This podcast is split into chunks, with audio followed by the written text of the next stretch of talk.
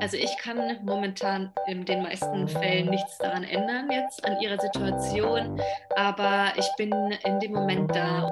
Meint halt auch irgendwann, ja, irgendwann fragt man nicht mehr nach Hilfe. Also das macht es halt schon gerade aus, dass es ein Frauenprojekt ist.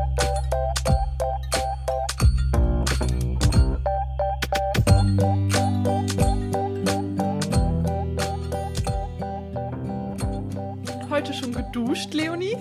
Nee, ich bin eine Abendduscherin. Aber du, Clara, ne? Wir haben extra eine Viertelstunde später aufgenommen, wegen Clara und ihrer Hygiene. Ja. Ähm, nee, bist so. Abends bin ich zu müde. Ich weiß nicht, ich will dann so den Dreck des Tages von mir waschen. Ähm, und ich muss auch sagen, ich liebe es auch ähm, zu duschen. Also ich bin dann auch so jemand, wo dann auch so richtig ähm, so eine Abendroutine hat, so Peeling auch mal und eine Maske und so. Das gehört einfach ja, zum, zum Wohlbefinden dazu. Und passenderweise geht es heute auch ums Duschen. Denn es geht heute um das Thema Obdachlosigkeit, Wohnungslosigkeit und äh, Frauenobdachlosigkeit. Ganz genau. Und ähm, was hat das jetzt mit Duschen zu tun? Ich habe mit zwei Sozialarbeiterinnen gesprochen, die das Duschmobil in Berlin betreiben. Und das ist ein kleiner Autobus, sozusagen, wo eine Dusche drin ist. Da können obdachlose Frauen äh, duschen gehen, wenn sie das möchten. Weil ich das ein ganz cooles Projekt finde, habe ich eben mit ähm, den zwei darüber gesprochen. Tabea Erkens und Ella Winkelmann heißen die beiden.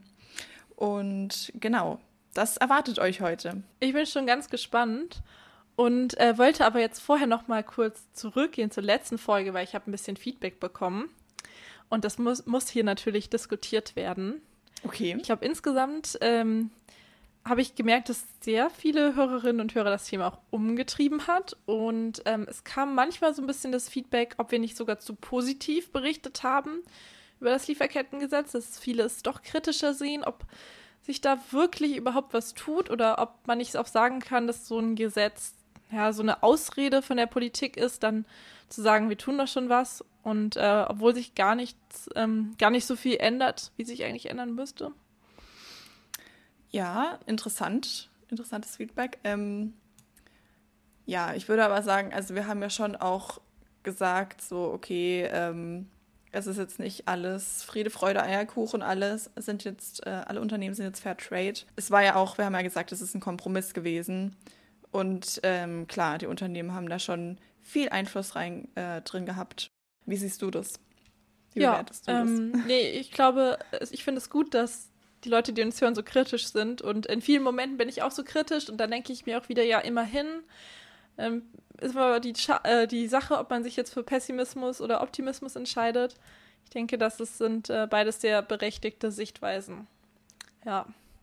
Und dann hat zum Beispiel noch äh, Maler angemerkt, dass äh, man ja doch durchaus Macht eben als Konsumentin hat, ähm, wenn man denn zumindest die finanziellen Mittel dazu hat und man das auch nicht unterschätzen sollte. Trotzdem natürlich, struktureller Wandel ist das Wichtigste und politische Entscheidungen.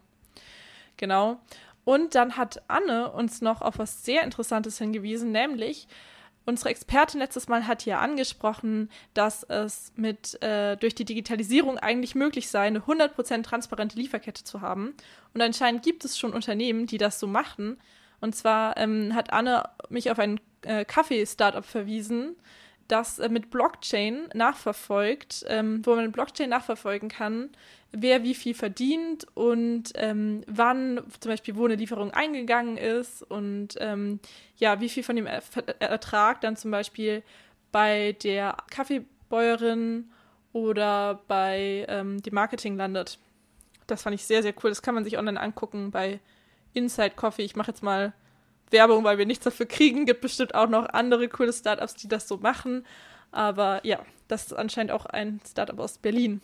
Ah ja, ja, mega cool. Mit ähm, Blockchain. Das, ja, das wäre natürlich super, wenn sich das etablieren würde und das alle so machen würden. Das vielleicht mal der Standard wäre. Das wäre natürlich ideal. Ja, wir trinken mal wieder keinen Kaffee, sondern Tee. Also zumindest trinke ich Tee. Leonie, was trinkst du? Ja, ich trinke auch Tee. Und ich habe auch in Anlehnung an die letzte Folge, ähm, bin ich losgegangen und habe einen Fairtrade-Tee gekauft. Das ist ein indischer Schwarztee. Ähm, also ein, ein Chai-Tee ist es. Und in einen guten Chai-Tee, ich weiß nicht, wie du das siehst, äh, Clara, aber in einen guten Chai-Tee gehört natürlich ein Schuss Hafermilch. Milch. Nein, nicht normale Milch. Seitdem ich in Berlin wohne, ähm, ja. nur noch Hafer. Soja ist ja auch schon ganz schlimm. Mandel, oh, äh, verbraucht zu viel Wasser, aber Hafermilch, mhm. das ist der Shit. Die 30 Cent plus, die lohnen sich. oh, ganz kurzer Exkurs. Weißt du, warum Hafermilch äh, teurer ist als Kuhmilch? Nein. Sag das hat mir. verschiedene Gründe. Aber ein Grund ist auch die Umsatzsteuer, weil in Deutschland ähm, Milch, ah. also Kuhmilch, mit 7% besteuert wird und alle anderen Pflanzenmilchs mit 19% äh, weil es sich dabei um verarbeitete Lebensmittel handelt oder auch Luxusgüter. Ja, logisch, ne? stimmt, ne? stimmt. Jetzt, wo du es sagst, ich, ich glaube, das habe ich auch schon mal gelesen. Ja, weil irgendwie, das ist auch so ein Ding, ne? Auch so früher haben doch die Kinder immer Milch bekommen, weil das ja so gut für die Knochen ist und also, ja. Mhm. Und irgendwie schlägt sich das dann so bei den Steuern nieder. Ja. ja, verrückt. Das ist, glaube ich, auch sowas. Das ist ja auch ähm, in der Tampon-Diskussion, ähm, weil ja Hygienemittelartikel für Frauen auch anders besteuert werden. Ja, was ja aber jetzt geändert wird. Aber ja, sehr lecker. Chai geht immer, denke ich. Auf Gute Wahl. Was hast du denn mitgebracht? Ich habe Räubusch-Tee mit Vanille. Jetzt weiß ich nicht, ob ich das schon mal hatte, ob ich mich hier wiederhole oder nicht. Ja, solange es kein Fencheltee ist, das ist jetzt schon mittlerweile Mainstream geworden. Aber es klingt auch lecker. Es klingt auch ein ähm, bisschen Chai-mäßig, oder? So mit mhm. Gewürzen. Ja, ähm, die Milch steht unten und ich war zu faul, sie zu holen, aber eigentlich trinke ich das richtig gerne, auch mit Milch. Aber da scheiden sich auch mal die Geister, welche Tees man mit Milch trinken kann, welche nicht. Ja, ja gut, aber ich finde bei Chai-Tee, da ist es schon, also das, das gehört einfach zusammen. Ja, Chai, klar, Schwarztee, mhm. Räubusch. Man kann aber auch äh, Grüntee, finde ich, mit Milch oh. trinken. Aber also nee. bestimmten vielleicht Sorten. Okay, wow. Jetzt äh, haben wir alle also, Leute hier verloren. Hier, äh, Clara, also das sehe ich jetzt schon als Ketzerei hier. Oder so ein ähm, Gewürztee. Den kann man auch super mit Milch trinken. Ja, da gehe ich mit. Das ist schon okay. Heute ist Karfreitag. Äh, Clara läutet den Karfreitag schon mit äh, Ketzerei, mit Teeketzerei ein. Liebe Leute, heute bitte nicht tanzen. Ähm, keine, Überlegt euch einfach, what would Jesus do? Welchen Tee hätte Jesus getrunken? Gab's, hat Jesus schon Kaffee getrunken? Das ist eine gute Frage. Ich habe keine Ahnung. Oder Tee? Aber er kommt doch, das ist doch so Arabien, oder nicht? Arabischer Kaffee, das ist doch schon so ein Ding. Ich schon dachte, Jesus kommt aus Bayern, da hängt er doch immer rum in jedem Klassenzimmer. Der ist so mit Markus Söder. Ja. Nee, also, ja, er kommt ja sozusagen aus dem heutigen Israel. Und äh, wann, wo der Kaffee angebaut wurde, kann ich nicht sagen. Hm. Moment, jetzt recherchiere ich das ganz kurz, weil sonst ist es um, voll der Cliffhanger, ist voll gemein. Woher kommt Ja, das Kaffee? können wir natürlich unseren Zuhörern nicht antun. Zuhörern und ZuhörerInnen. Der Kaffee, okay, ich hab's. Die Kaffeepflanze stammt aus Afrika. Eine fromme Legende besagt, dass der islamische Prophet Mohammed die anregende Wirkung des Kaffees zuerst entdeckt habe, nachdem ihm der Engel Gabriel eine Tasse heißer, dunkler Flüssigkeit dargeboten habe. Okay. Also, auf jeden Fall bei der Religion, also es geht, ne, wir waren bei der falschen Religion und so ein bisschen auch falsch geografisch, aber ansonsten passt das. Fakten, Fakten, Fakten. Ja. Das ist es, was ihr hier bekommt, wenn ihr auf diesen Podcast geht. Ach, ist das schön. So, gut. Sich, genau, wie machen wir jetzt wieder die Überleitung zu unserem Thema? Genau, von ähm, Mohammed, Jesus und der Frage nach dem Kaffee zu Frauenobdachlosigkeit. Das ist natürlich eins wie das andere. Vielleicht brauchen wir keine Überleitung. So. Nee, es ist unmöglich. So, genau, wir starten ins Thema. Es geht um Frauenobdachlosigkeit. Ein Thema, mit dem wir uns vorher noch nicht so auseinandergesetzt haben, ihr wahrscheinlich auch nicht. Denn ähm, man sagt auch, weibliche Obdachlosigkeit ist unsichtbare Obdachlosigkeit. Was das bedeutet, darauf werden wir jetzt gleich noch eingehen. Ähm, mhm. Zuerst würde ich gerne noch was zu dem Projekt sagen, äh, mit dem ich mich beschäftigt habe, das Duschmobil. Und zwar ist das Konzept wie folgt. Ähm, es richtet sich eben an obdachlose Frauen. Das ist eben, wie gesagt, ein kleiner Bus, der ist ausgestattet mit einer Dusche. Da gibt es Hygieneartikel. ähm, und eben alles, was man für einen guten Duschvorgang so braucht. Ähm, es wird auch Kaffee angeboten für die Frauen, nachdem sie geduscht haben dort drin, ähm, um ins Gespräch zu kommen, ähm, um einen schönen Nachmittag zu haben. Und dieser Bus wird eben gefahren von zwei Sozialarbeiterinnen, das sind Ella und Tabea, mit denen ich eben gesprochen habe. Und die fahren jeden Tag in einen anderen Berliner Stadtteil, ich glaube an manchen sogar an, äh, in mehrere. Also insgesamt haben sie acht Standorte. Ähm, genau, und bieten eben obdachlosen Frauen äh, an, sich dort zu pflegen, sich dort zu reinigen. Genau. Und eben darüber hinaus auch Hilfe zu erhalten. Genau, generell machen das Tabea und Ella zu zweit im Zweierteam. Sie haben aber auch acht Ehrenamtliche, äh, die sie unterstützen. Und das Projekt gibt es seit 2019. Die zwei haben das nicht ins Leben gerufen. Das war ähm, ein Unternehmer, Matthias Müller heißt der, der den Bus bis heute ähm, sponsert praktisch. Ähm, das Projekt wird aber auch durch den Berliner Senat unterstützt.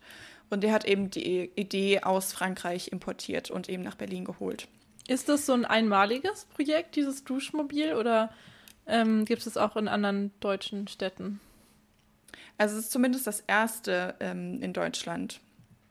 Ähm, cool. Also genauso in der Form gibt es, glaube ich, ähm, nicht, aber es gibt natürlich auch in anderen Städten Angebote speziell für Frauen, die obdachlos sind. Wie kann ich mir das vorstellen? Ist das dann so eine Dusche da drin oder?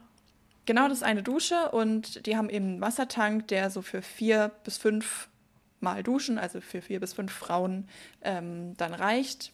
Also sie haben auch schon gemeint, sie ähm, sagen den Frauen noch immer so, so ein bisschen auf den Wassertank achten, ähm, damit man eben nicht stundenlang duscht. Also die haben dann auch keine Zeitbegrenzung so, die können sich so viel Zeit nehmen, wie sie wollen.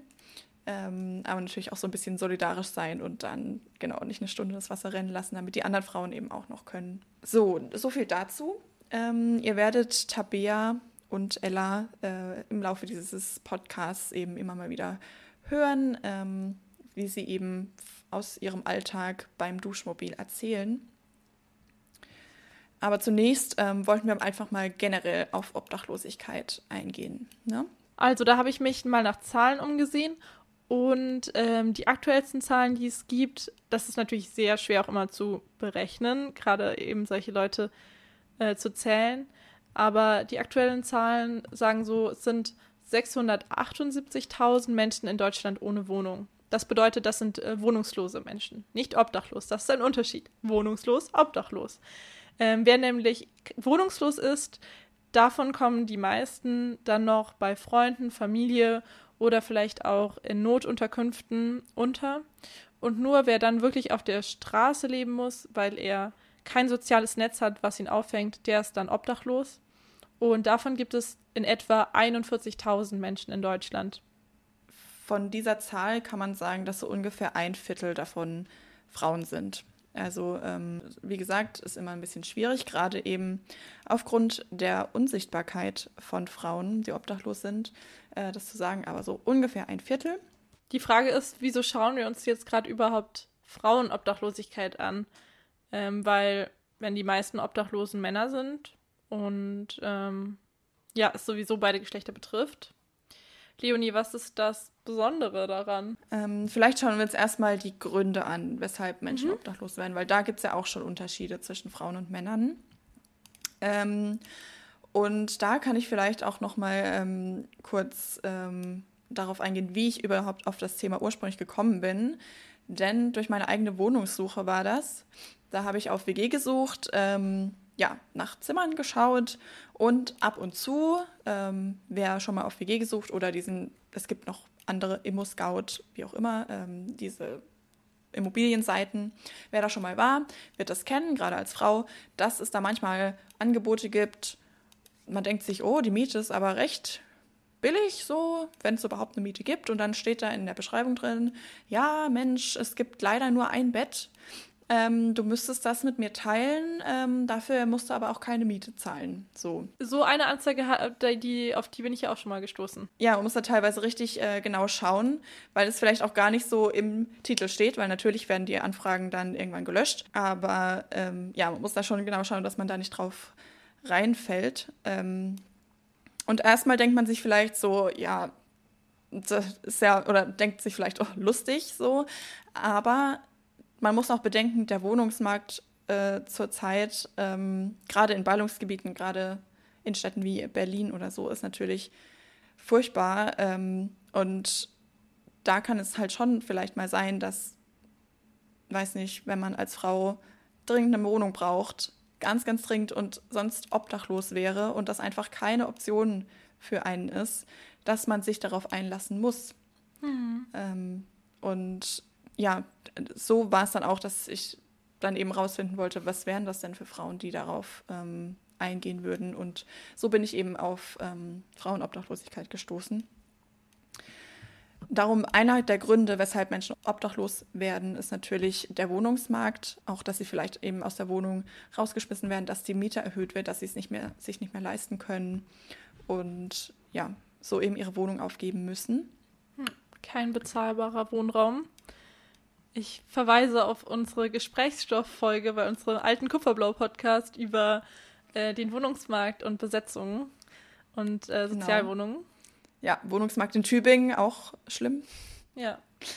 Und äh, eigentlich können wir es auch schon gleich mit unserer Rentenfolge verbinden, hier Folge 2 von Über den Tassenrand.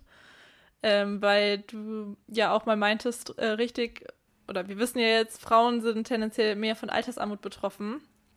Was dann natürlich auch wieder Armut immer ein Faktor ist, um äh, in die Wohnungslosigkeit abzurutschen. Ja, auf jeden Fall. Und Frauen verdienen ja auch tendenziell weniger als Männer, haben eben ja fürs Alter auch weniger Rücklagen, aber auch schon im jungen Alter eben weniger zur Verfügung. Ähm, und wenn da eben, da muss nur ein, ein Schicksalsschlag kommen, ähm, die Wohnung wird einem gekündigt oder ja, fehlendes soziales Netzwerk und dann kann es natürlich schon leicht mal passieren, dass man eben in die Obdachlosigkeit abrutscht. Trotzdem ähm, ist ja der Großteil an Menschen Männer, die ähm, da abrutschen. Das ist wahrscheinlich auch eine sehr interessante psychologische Frage, äh, warum das mehr Männer sind. Aber allgemein kann man sagen, dass eben man ja nicht einfach so obdachlos wird, sondern da gehören meistens mehrere Dinge dazu. Also Schicksalsschläge zum Beispiel, man verliert einen Menschen, oft ist es auch die Trennung, zum Beispiel die Frau verlässt einen oder vielleicht auch der Mann. ähm, eine schwere Erkrankung ähm, ist auch ein häufiges Phänomen. Die belastet einen dann ja auch psychisch und finanziell und man kann vielleicht nicht mehr arbeiten oder die Firma, wo man gearbeitet hat, geht pleite, man verliert seinen Job. Und das führt ja dann alles auch in Kombination direkt oder indirekt zu finanziellen Problemen. Und ähm, wenn sich dazu dann auch psychische Erkrankungen mh, hm, gesellen, dann sowas wie Depression oder Antriebslosigkeit, dann äh, beantwortet man vielleicht Briefe vom Jobcenter nicht mehr oder vom Sozialamt und ähm, wird irgendwann aus der Wohnung rausgeschmissen. Und wenn man dann schon alle sozialen Kontakte aufgegeben hat oder man ist vielleicht auch zu stolz, um Hilfe zu bitten, dann landet man auf der Straße. Ja, genau. Da würde ich jetzt ähm, direkt schon mal Tabea sprechen lassen. Ähm, denn die hat mir eben auch erzählt, es gibt einfach vielfältige Faktoren, die zur Obdachlosigkeit führen und die sind eben immer sehr individuell. Wirklich, jeder Mensch hat seine eigene Geschichte und da führen dann so viele Dinge zueinander, ähm, was ja dann auch oft so als Teufelskreis beschrieben wird, irgendwie, wo am Ende dann halt die Straße ist und ähm, das ja auch also bei Frauen auch eher verdeckt halt diese Obdachlosigkeit oder Wohnungslosigkeit. Ähm, man sieht ja jetzt nicht auf der Straße offensichtlich viele Frauen, die jetzt dann dort übernachten, aber auch einfach, weil ja viele Frauen das auch einfach gar nicht möchten, dass man es ihnen überhaupt ansieht ähm, und sich dann auch Mühe geben, wirklich gepflegt auszusehen oder so, auch einfach um äh, geschützt zu sein vor Übergriffen durch ähm, Männer oder einfach, dass es nicht allzu offensichtlich ist, dass sie irgendwie jetzt dem sozusagen schutzlos ausgeliefert wären. Manche Frauen kommen zu uns und das, da willst du niemals denken, dass die Frau äh, keine, keine Wohnung hat oder wohnungslos ist, weil sie immer noch ähm, ja, geschminkt ist, schöne Sachen anhat. Genau, wenn man als an den typischen Obdachlosen äh, denkt, denk, denkt man ja oft zerranzte Kleidung und dreckig und so. Aber so sind ja auch viele männliche Obdachlose, sehen ja auch gar nicht so aus. Oh, das ist äh, voll der spannende Punkt. Da hat sie absolut recht. Also, ich glaube, man sieht im Alltag gar nicht, wer alles obdachlos ist, weil viele Menschen sich eben sehr Mühe geben, das zu verstecken, verständlicherweise. Ja, das fand ich auch ein richtig spannender Punkt. Ähm, weil eben man hat einfach so diesen Stereotyp vom Obdachlosen so im Kopf. Ähm, aber das trifft ja überhaupt nicht in allen Fällen zu. Also eben sowohl bei Frauen als auch bei Männern. Und bei Frauen ist es halt nochmal so ein Schutzmechanismus. Ähm, es werden ja schon männliche Obdachlose mit sehr wenig Respekt behandelt.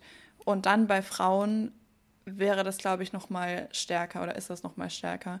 Und da möchte man natürlich schon sich nochmal so die Würde ähm, behalten, um zumindest so das Gefühl zu haben, so ja, ich habe trotzdem noch schöne Klamotten an, ich fühle mich trotzdem noch ich fühle mich so, als hätte ich mein Leben im Griff, so, also ähm, ja, und strahle das auch aus, ähm, damit man mich auch nicht angreifen kann. Das fand ich auch sehr spannend. Dann gibt es natürlich auch noch Kinder, die obdachlos sind, ähm, auch wenn natürlich die meisten Menschen erwachsen sind auf der Straße, aber ähm, da kann ich so ein ähm, Video von dem YouTube-Kanal Hyperbowl empfehlen. Äh, kennst du den? Nee. Die machen immer so ähm, Frag ein Klischee, heißen die Videos. Und äh, okay. da gibt es so ein langes Interview mit ähm, Dominik Bloh. Der hat zehn Jahre lang auf der Straße gelebt. Er hat schon während der, seinem Abitur auf der Straße gelebt. Und der ist einfach obdachlos geworden, weil seine Mutter sich praktisch nicht mehr um ihn kümmern konnt, konnte. Ähm, also aus finanziellen und psychischen Gründen und also sie war einfach nicht äh, in der Lage dazu. Und er wurde dann einfach immer weiter geschickt von, also er ist zum Lehrer gegangen, ne, und der Lehrer schickt ihn dann irgendwie zum Schulseelsorger und der Schulseelsorger schickt ihn dann zum Jugendamt und das Jugendamt schickt ihn dann zum ähm, Sozialamt irgendwie und die schicken, also so, alle waren so, ja, das ist nicht mein Zuständigkeitsbereich. Außerdem siehst du gar nicht so aus, bist ja noch so gepflegt. Hier, machst du sogar noch Abitur, äh, so ungefähr. Wow. Und der hat jetzt auch ein Buch darüber geschrieben. Äh, das verlinke, verlinken wir in der äh, Beschreibung. Ich habe es noch nicht gelesen, aber ähm, sehr, sehr spannender Mensch, der sehr, sehr gut darüber reden kann, was das bedeutet hatte. Das ist ja krass. Und totales Systemversagen. Mhm. Das kann ja wohl nicht sein, wenn er sogar schon die Kraft aufbringt, um sich so Hilfe zu suchen und Leuten zu sagen, so, hey, ähm, ich, ich brauche ich brauch Unterstützung, so, ich krieg's nicht alleine hin. Und dann fühlt sich niemand zuständig. Genau, er meint halt auch irgendwann, ja, irgendwann fragt man nicht mehr nach Hilfe. Ja. Wenn du, wenn du zehnmal gefragt hast, zehnmal enttäuscht wurdest, so. Klar. Ja. Dann glaubt man auch nicht mehr daran, dass einem irgendjemand helfen kann. Wow. Okay. Das Buch schreibe ich mir auch mal auf. das heißt, glaube ich, Unter Palmen aus Stahl. Ja, es äh, verlinken wir. Das ist auch schon so ein Titel. Oh mein Gott, wow. Aber vielleicht zurück zum äh, Duschmobil. Genau. Geht es da denn nur um Körperhygiene? Oder hat es noch andere Aufgaben? Nee, genau. Ähm, das haben die beiden auch äh, ganz klar betont, dass es beim Duschmobil eben nicht nur darum geht, äh, sich zu duschen, sondern da wird einem eben auch Hilfe darüber hinaus angeboten. Also ja, wenn die nach einem Schlafplatz suchen zum Beispiel, können sie sich auch an Ella und Tabea wenden. Also Weitervermittlung ist bei uns ein ganz großer Punkt. Ja, wenn Sie einen Schlafplatz zum Beispiel suchen, dann können wir eine Unterkünfte antelefonieren, fragen, ob ein Platz frei ist und den aufschreiben, wo Sie hin müssen eine Fahrkarte noch mitgeben. Oder wenn es um gesundheitliche Probleme geht, müssen wir da auch Anlaufstellen. Also das ist, was wir auf jeden Fall machen können. Also Sie ähm, ja, helfen den Leuten auch durch Gespräche? Genau. Ähm, also die sind dann eben auch einfach für die Frauen da. Eben, es gibt halt ähm, jetzt nicht nur die Duschmöglichkeit, sondern es wird auch Kaffee angeboten. Da treffen sich dann auch mal ein paar andere Frauen. Vielleicht will auch nicht jede duschen, aber man steht halt zusammen. Ähm, man ja, redet einfach miteinander, hat so ein bisschen ein Gemeinschaftsgefühl. Und äh, das ist auch auf jeden Fall sehr wichtig, um zu den Frauen durchzudringen, sagt Tabea. Also ich kann momentan in den meisten Fällen nichts daran ändern jetzt an ihrer Situation, aber ich bin in dem Moment da und kann ihr zuhören und ja, sagen, dass sie auf jeden Fall nicht alleine ist, dass es Möglichkeiten gibt ähm, und Hilfen, die sie auch in Anspruch nehmen kann. Und ja, das, also es macht auch voll den großen äh, Teil vom Duschmobil aus, halt diese Beziehungsarbeit, dass ähm, wir auch den Frauen begegnen möchten, auch langfristig begegnen möchten, wenn sie denn kommen. Und ähm, ja, besonders bei den Stammbesucherinnen merken wir das halt, dass wir, ja, wenn wir sie einmal in der Woche sehen, äh, sich da wirklich ja, eine äh, Beziehung irgendwie so zueinander aufbaut und man an Themen wieder anknüpfen kann, über die man geredet hat. Und ist ja, ja irgendwie auch verständlich, dass ähm, man jetzt nicht der ersten Person, die einem begegnet, irgendwie so das ganze Herz ausschüttet, aber das kann halt über Wochen oder Monate oder auch Jahre irgendwie passieren und dann kann vielleicht auch Veränderung geschehen. Genau, also bei dem Projekt geht es eben auch viel darum, Vertrauen aufzubauen, weil, wie wir jetzt eben gerade schon gesagt haben, ähm, bei den Gründen, weshalb Frauen obdachlos werden, da wurde vielleicht in vielen Fällen auch Miss, äh, Vertrauen missbraucht. Und ähm, da ist es natürlich auch wichtig, dass man da vorsichtig sich rantastet, ähm, die Frauen auch nicht irgendwie direkt überfällt, ähm, so hier, wir können dir Hilfe bieten, los, was möchtest du? Bam, wir integrieren dich direkt wieder äh, in den Wohnungsmarkt, so. Ähm, nee, dass man erstmal eben mit Gesprächen beginnt und ähm, ja, klingt für mich auch wie so ein nachhaltiger Ansatz. Ja, voll. Und es ist halt auch ein richtiges Frauenprojekt. Ne? Die beiden haben eben auch nochmal betont, dass es sehr wichtig ist, dass es von zwei Frauen geführt wird und eben nicht von Männern. Wir haben ja auch Kontakt zu Männern, die uns begegnen, wenn wir bei Standorten stehen. Die halt auch bei den, ich stehe manchmal mit dem Flugzeug der Caritas zusammen, da essen auch viele Männer und wenn die mal zu uns kommen, dann geben wir denen auch ein Desinfektionsmittel, eine Maske, reden mit denen. Aber wir kriegen dann schon mit, dass es viele oder manche Frauen auch stört, wenn man dort Männer stehen, dass sie dann auch sagen, dass eben bitte ein bisschen zur Seite gehen mögen, einfach weil es eben ein Duschenbuch für Frauen ist. Und ich glaube, wenn, wir jetzt, wenn da jetzt zwei Männer arbeiten würden, würden viele Frauen nicht kommen. Also es macht es halt schon gerade aus, dass es eben ein Frauenprojekt ist und die Frauen, die zu uns duschen kommen, das ist ja, muss man ja auch überlegen, das ist ja eben auch eine Überwindung, erstmal ins Auto zu jemandem reinzukommen, sich dann dort auszuziehen, duschen zu gehen, die Sachen abzulegen. Also ich glaube, das kann man sich auch als Frau vielleicht vorstellen, dass einem das leichter fällt, wenn da auch Frauen arbeiten. Wir sehen die ja auch manchmal dann nur halb angezogen oder so, geben denen noch irgendwas rein. Das ist auch oft dann kein Problem, ehrlich gesagt. Also das, man kommt sich schon sehr nahe, aber es ist dann im Moment auch in Ordnung. Und ich denke, das hängt auch damit zusammen, dass wir halt alles Frauen sind in dem Fall. Ja. Daran sieht man ja, wie wichtig es ist, dass man mitdenkt, wenn man Leuten helfen will. Also, weil, wenn man das jetzt sozusagen Unisex gemacht hätte, das Duschmobil, hätten wahrscheinlich nur ein Bruchteil der Frauen, die das jetzt nutzen, äh, wären da hingegangen nehme ich mal an, oder? Weil, weil sie sich einfach nicht sicher gefühlt hätten und es wäre ein zu großes Risiko und sie hätten zu sehr Angst vor Gewalt und schlechten Erfahrungen und so.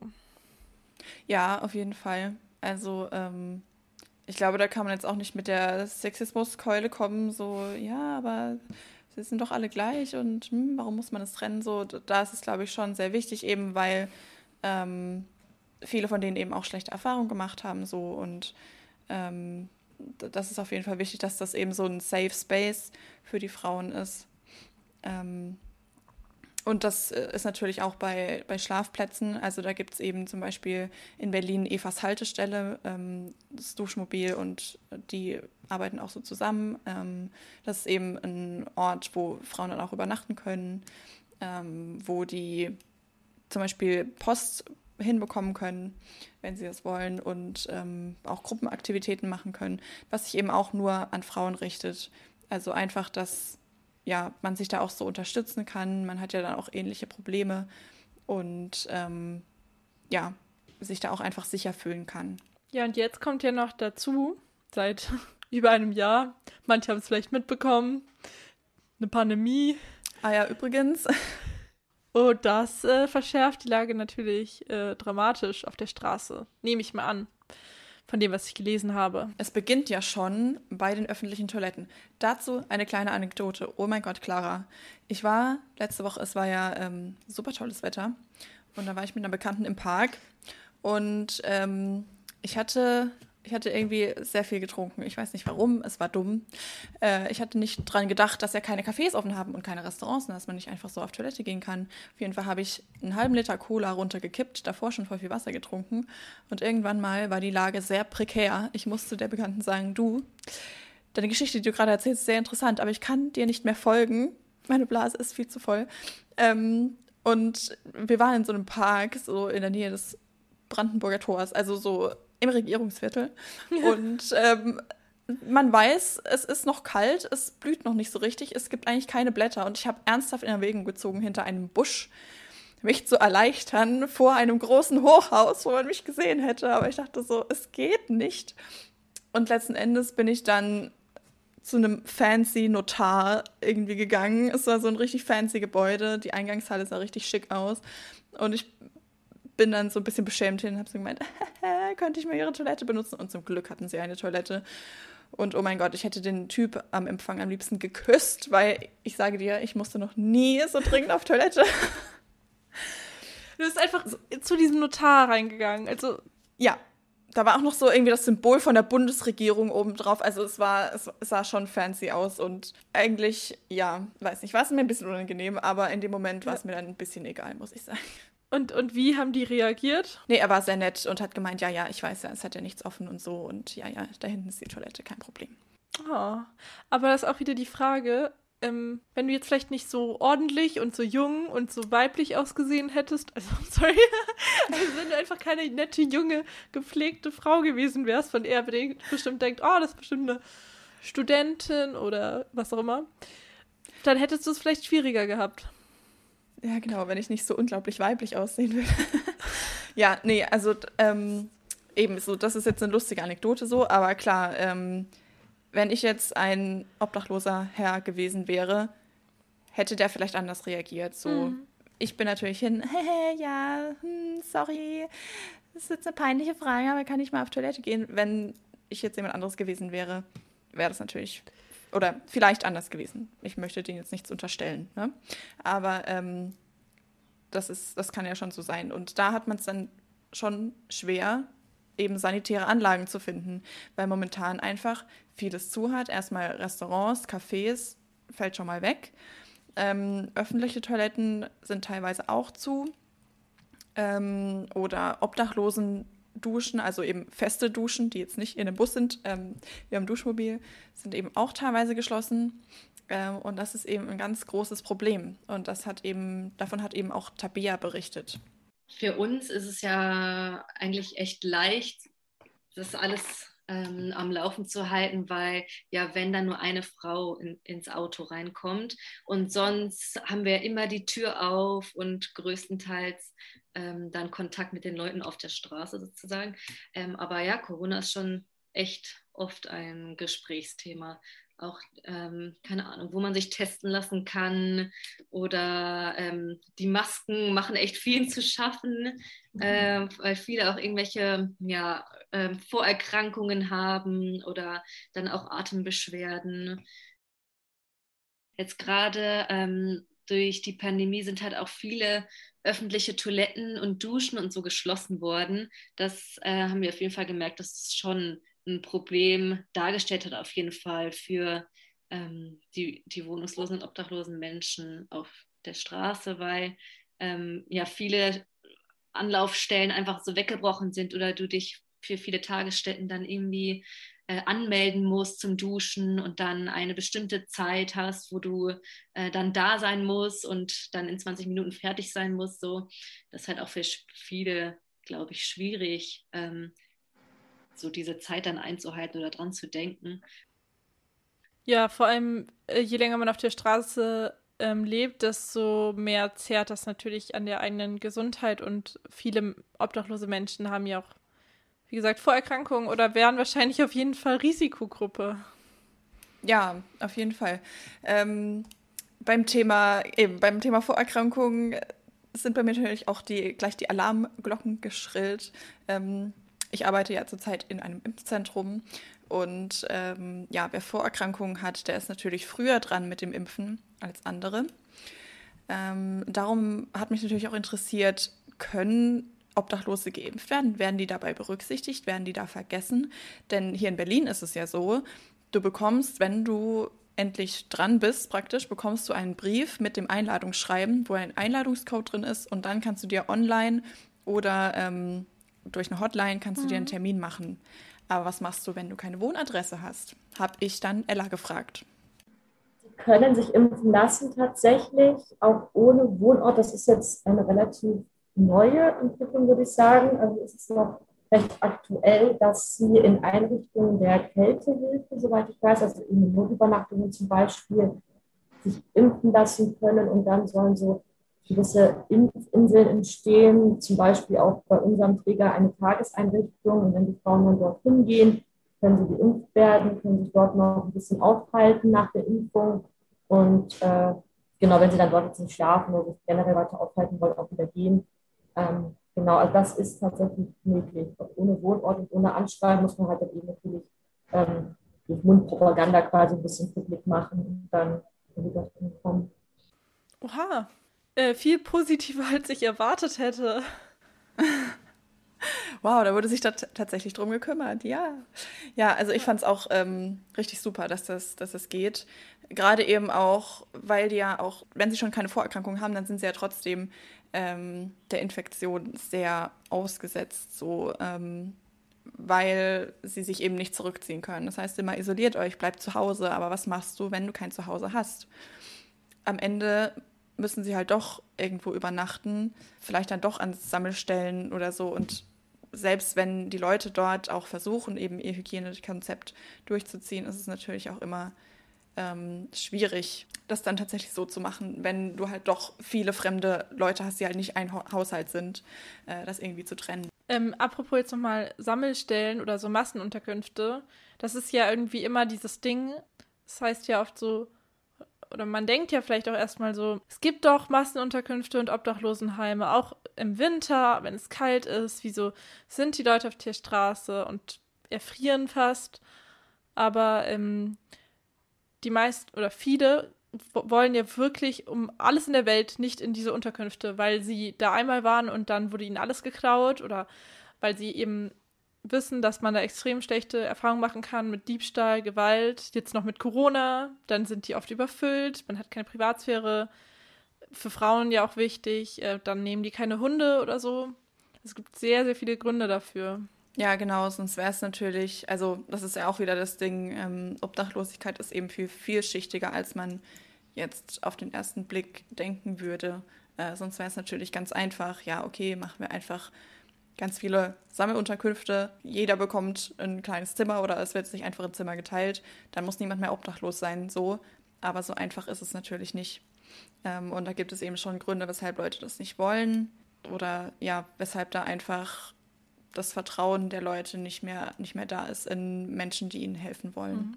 Ja, wenn jeder ein eigenes Zimmer bekommen würde, wäre das ja super. Also ich glaube, dann würden ja viele Menschen das auch äh, machen. Und es gibt ja, oder es gab auch Initiativen, die versucht haben, Menschen in Hotels unterzubringen, äh, damit die eben nicht auf der Straße erfrieren müssen.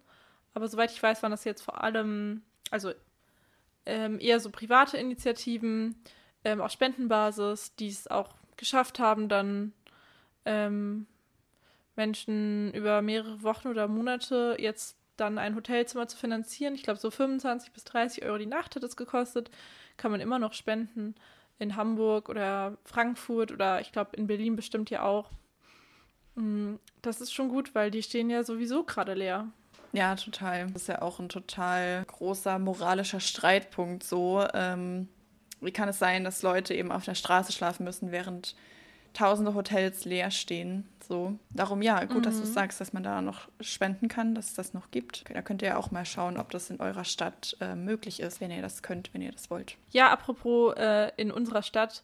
Ich habe auch überlegt, äh, was man denn äh, Leuten jetzt hier empfehlen kann, aber genau, es kommt halt drauf an, äh, wo man wohnt, wohnt und es gibt ja immer dann lokale Organisationen, die sich um Obdachlose und Wohnungslose kümmern. Also zum Beispiel immer die Caritas oder die Diakonie, aber auch viele ja, lokale Vereine, die unabhängig sind von der Kirche. Genau, in Berlin gibt es ja auch da vielfältige Angebote. Also ich habe ja eben auch schon gesagt, eben nochmal was speziell für Frauen ist eben Evas Haltestelle, ist auch relativ bekannt, würde ich sagen. Ähm, ja, wo es eben auch zum einen Möglichkeiten gibt für Obdachlose, um da eben zu schlafen, aber auch um sich zu vernetzen, ähm, so ja, Gruppenaktivitäten zu machen und einfach ähm, ja, so wo ein paar Punkte in deren Leben eben erleichtert werden können. Und äh, im Winter gibt es natürlich dann auch immer den Kältebus in vielen Städten. Die Leute genau, mit ich glaube, den ähm, gibt es ja auch. Schlafsäcken ja. versorgen, genau, mhm. oder die dann eben in Massenunterkünfte bringen, wenn sie wollen. Viele wollen ja nicht. Genau, und Essensausgaben gibt es ähm, dann eben bei Caritas Diakonie und äh, den anderen immer noch viel, glaube ich. Und das ist auch äh, was, was ja gerade wegfällt, dass die Leute sich dann gemeinsam an den Tisch setzen können und mit den Ehrenamtlichen dort reden können und äh, ja ein paar warme Stunden drinnen haben, äh, drinnen haben. Und nun muss das jeder einzeln auf der Straße verzehren. Das ist natürlich schon bitter. Ja, und das ist natürlich, ähm, wir merken es ja auch schon eben, dass so einem die Gemeinschaft fehlt. Aber wenn das halt auch noch so mit der Lebensmittelpunkt ist, eben sich mit anderen auszutauschen und ja, dass einem auch so ein bisschen Struktur einfach in den Tag gegeben hat, wenn man denn schon obdachlos ist, dass es eben noch so ein bisschen äh, Struktur und äh, vielleicht auch so ein kleines Highlight des Tages ist, wenn man da zusammen ist. Das ist natürlich schon hart, wenn das jetzt eben wegfallen muss. So, eigentlich wollten wir ja noch kurz ähm, darüber sprechen, wie man wieder von der, von der Straße wegkommt, äh, was ja gar nicht so einfach ist oder wofür es jetzt nicht so einfache Lösungen gibt. Aber ich wollte noch einen interessanten Fakt erzählen, ähm, auch zu dem Thema, wie schnell kann man eigentlich wohnungslos werden. Ich wohne ja gerade in Duisburg und da ähm, wurde am 4. März ähm, in einer Straße wurden da drei Häuser geräumt, einfach ähm, sozusagen von einem Tag auf den anderen. Standen da 60 Leute auf der Straße, wegen angeblich wegen Brandschutz. Also der Brandschutz war nicht äh, erfüllt, es war sozusagen ein Holztreppenhaus äh, und äh, teilweise Holzboden. Und äh, am 8. Morgen stand halt die Polizei, also in der Wohnung von all diesen Menschen, die da ihre sich eingerichtet hatten, ne, ihre, ihren Couch, ihren, also wie man sich halt ganz normal einrichtet in der Wohnung, die einem gehört. Und war halt so, ja, um 15 Uhr müssen sie alle raus sein. Und äh, das heißt, sie sind jetzt alle, da gab es auch eine Demo dazu, ähm, die sind jetzt alle bei Freunden, hoffe ich jetzt mal. Aber wenn das nicht der Fall ist und die Leute waren teilweise schon zu zehnt in irgendeinem Haushalt oder so mit zwei Familien, dann äh, stehst du ganz, ganz schnell auf der Straße, wenn du keine Wohnung hast. Und das war auch in einem äh, Viertel, was sehr migrantisch geprägt ist. Und ähm, ja, es gibt jetzt eben viel Kritik daran, dass das also ein rassistischer Vorgang war, weil viele sagen, das sind eben so Verdrängungsversuche, um ähm, Leute zu entfernen, die nicht ins Stadtbild passen und ähm, dann da höherpreisigere Häuser zu bauen. Ähm, und das ist, ja, ich finde das irgendwie super krass. So, Total. man steht von einem auf den anderen Tag auf der Straße. Du hast nichts gemacht. Und äh, wieso kann man den Leuten nicht ein halbes Jahr dafür Zeit geben, wenn sie sowieso schon seit 100 Jahren in diesem Haus leben, so ungefähr? Das Haus war jetzt ja. auch nicht verfallen. Das war einfach nur nicht schön, so wie alle Häuser in Duisburg. Nein, aber wie viele. Aber ähm, es war nicht verfallen. So, es war auch, wurde auch innen gepflegt. Die Leute haben da seit Jahren gewohnt. Ja, nee, also das eben über die Gründe weiß ich jetzt nicht, weshalb das äh, geräumt wurde. So kann schon sein, dass, da, dass es brandschutzgefährdet war. Aber da muss man das natürlich kommunizieren. Und da muss man den Leuten Zeit geben. So, du musst ja auch Zeit haben, um deine Sachen packen zu können, um dir eine Alternative suchen zu können. Und das ist halt einfach das Maximum an Respektlosigkeit, so zu denken, ja, gut, ist mir jetzt eigentlich auch egal, was mit denen dann passiert. Ähm, ist halt einfach auch total, ja, respektlos und ähm, würdelos, dann einfach die Leute daraus zu vertreiben. Ähm, und eben gerade auch aus Corona-Gesichtspunkten, also eben dann äh, verteilen die sich wieder und das macht ja überhaupt keinen Sinn. Ja. Ähm, da gab es ja jetzt auch, ähm, äh, kann ich vielleicht auch noch was dazu sagen, da ähm, im Februar bei der Kältewelle gab es ja auch den mhm. Fall, dass hier ein Obdachlosenheim oder ähm, zumindest ein Obdachlosencamp. Ähm, ah, ja, ich glaube, es war draußen. Das größte ja Obdachlosencamp in genau, Deutschland. Das ist auch, das war ja auch mitten in der Nacht, glaube ich. Ich glaube, irgendwie zwei Uhr morgens oder sowas, ähm, wurde es einfach geräumt und es hieß, ja, ihr müsst jetzt gehen. Ja. Wo ich mir auch so denke, also, das, es kann so nicht sein. Das ist, damit schützt ihr die Leute nicht. Es wird, ähm, der Grund. Es ist einfach Schikane. Ja, genau, es ist einfach Schikane. Man hätte es genauso gut man hätte denen genauso gut Bescheid geben können, okay, in zwei Tagen wird das hier geräumt, weil klar, bei Kälte, die ist halt einfach da, da kann man jetzt nicht ein halbes Jahr Vorlauf geben so.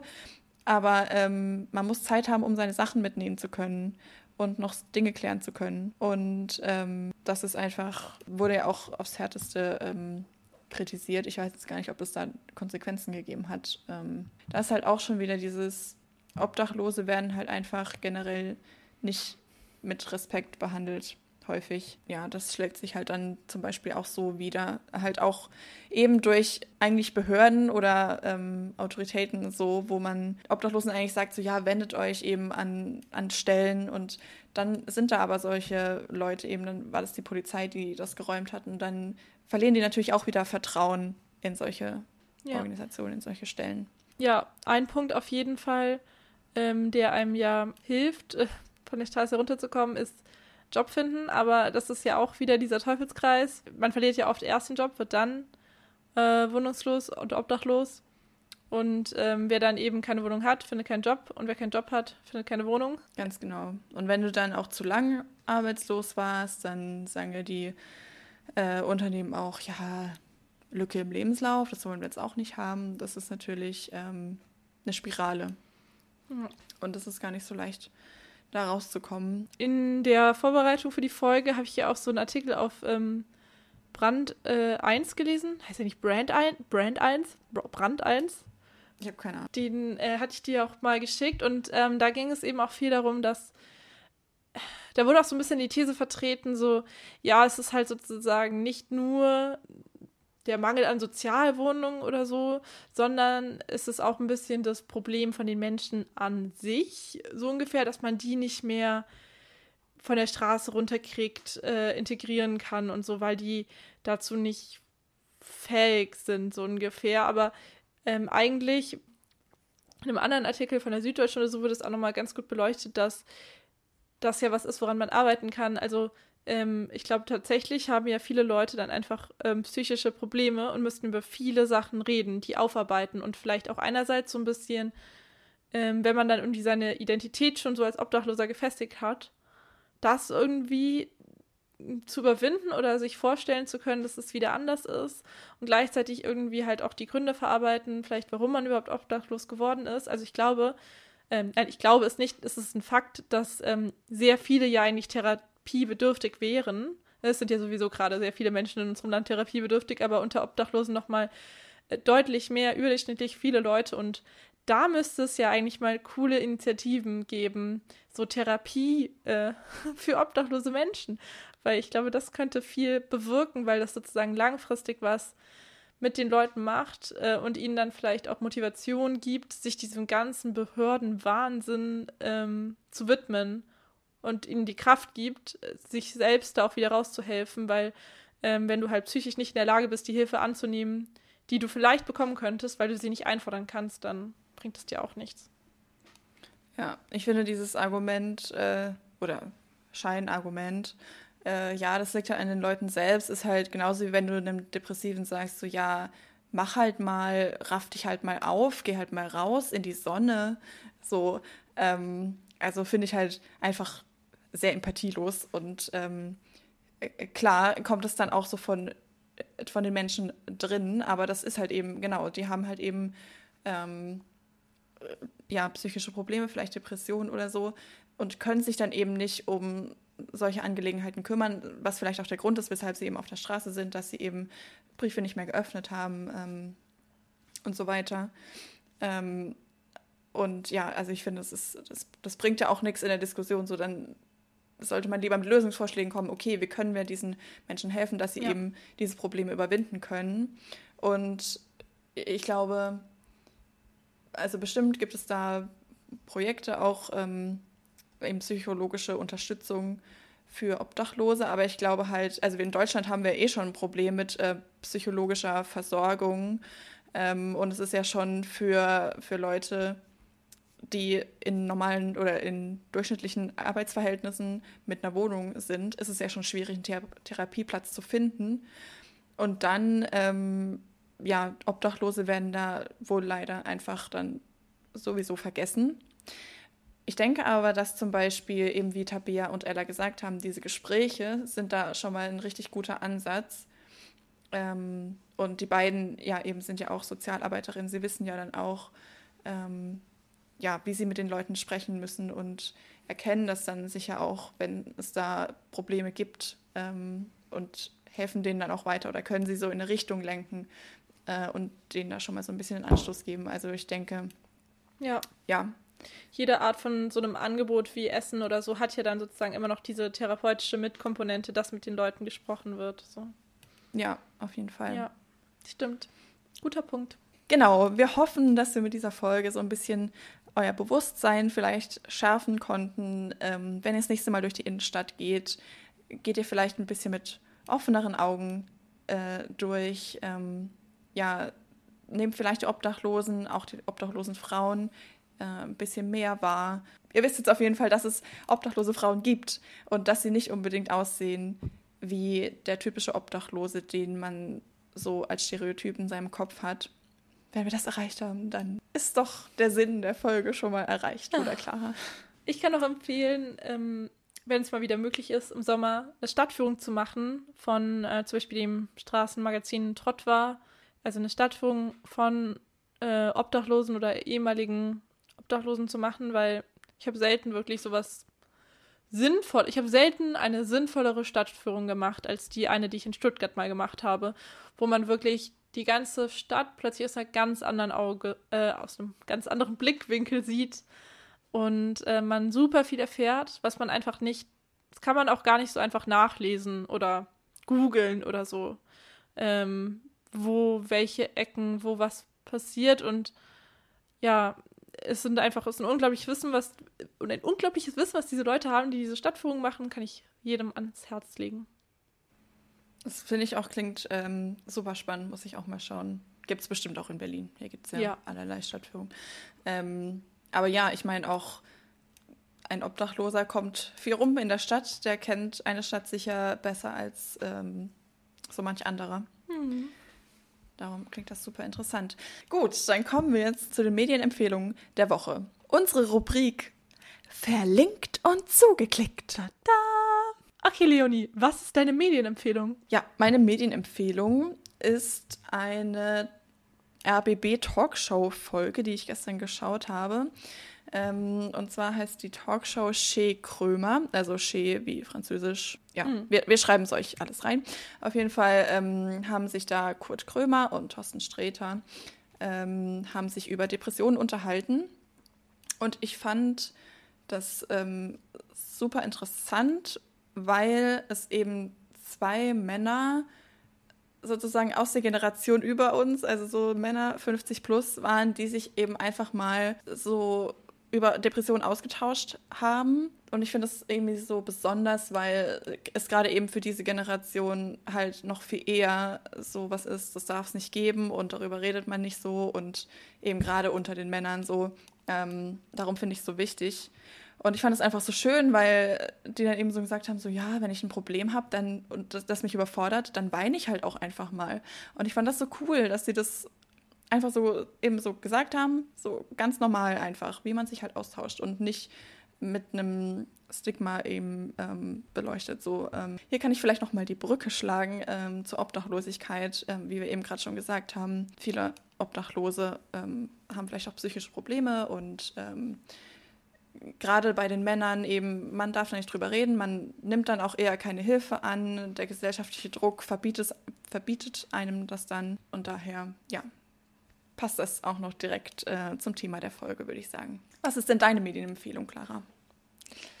Ich versuche jetzt auch mal eine Überleitung. Also, wir haben jetzt ganz viel über Stadt geredet, aber es gibt ja auch noch Land. Und in der Podcast-Folge, die ich empfehlen möchte, geht es genau darum, was jetzt eigentlich besser, Stadt oder Land? Zufälligerweise habe ich mir auch zwei Männer rausgesucht, die miteinander sprechen. Und zwar habe ich mir, viele kennen das vielleicht schon, aber ich muss es jetzt einfach nochmal empfehlen, den Podcast Die sogenannte Gegenwart von Zeit Online rausgesucht. Äh, mit äh, Lars Weißbrot und Ijoma Mangold. Und ähm, die beiden sind äh, krasse, man merkt auf jeden Fall, die sind im Feuilleton praktisch groß geworden, aber ähm, es macht Spaß, ihnen zuzuhören. Und die haben am Anfang immer so äh, kleine Phänomene, die ihnen im Alltag begegnen, äh, die sie so als sogenannte Gegenwartsphänomene abstempeln oder dann gegenseitig bewerten, ob es wirklich sozusagen etwas Aktuelles ist oder nicht. Und ähm, da geht es auf jeden Fall dann auch in dieser Folge um NFTs, Non-Fungible Tokens, also Pixel, für die man Millionen von Euro bezahlt.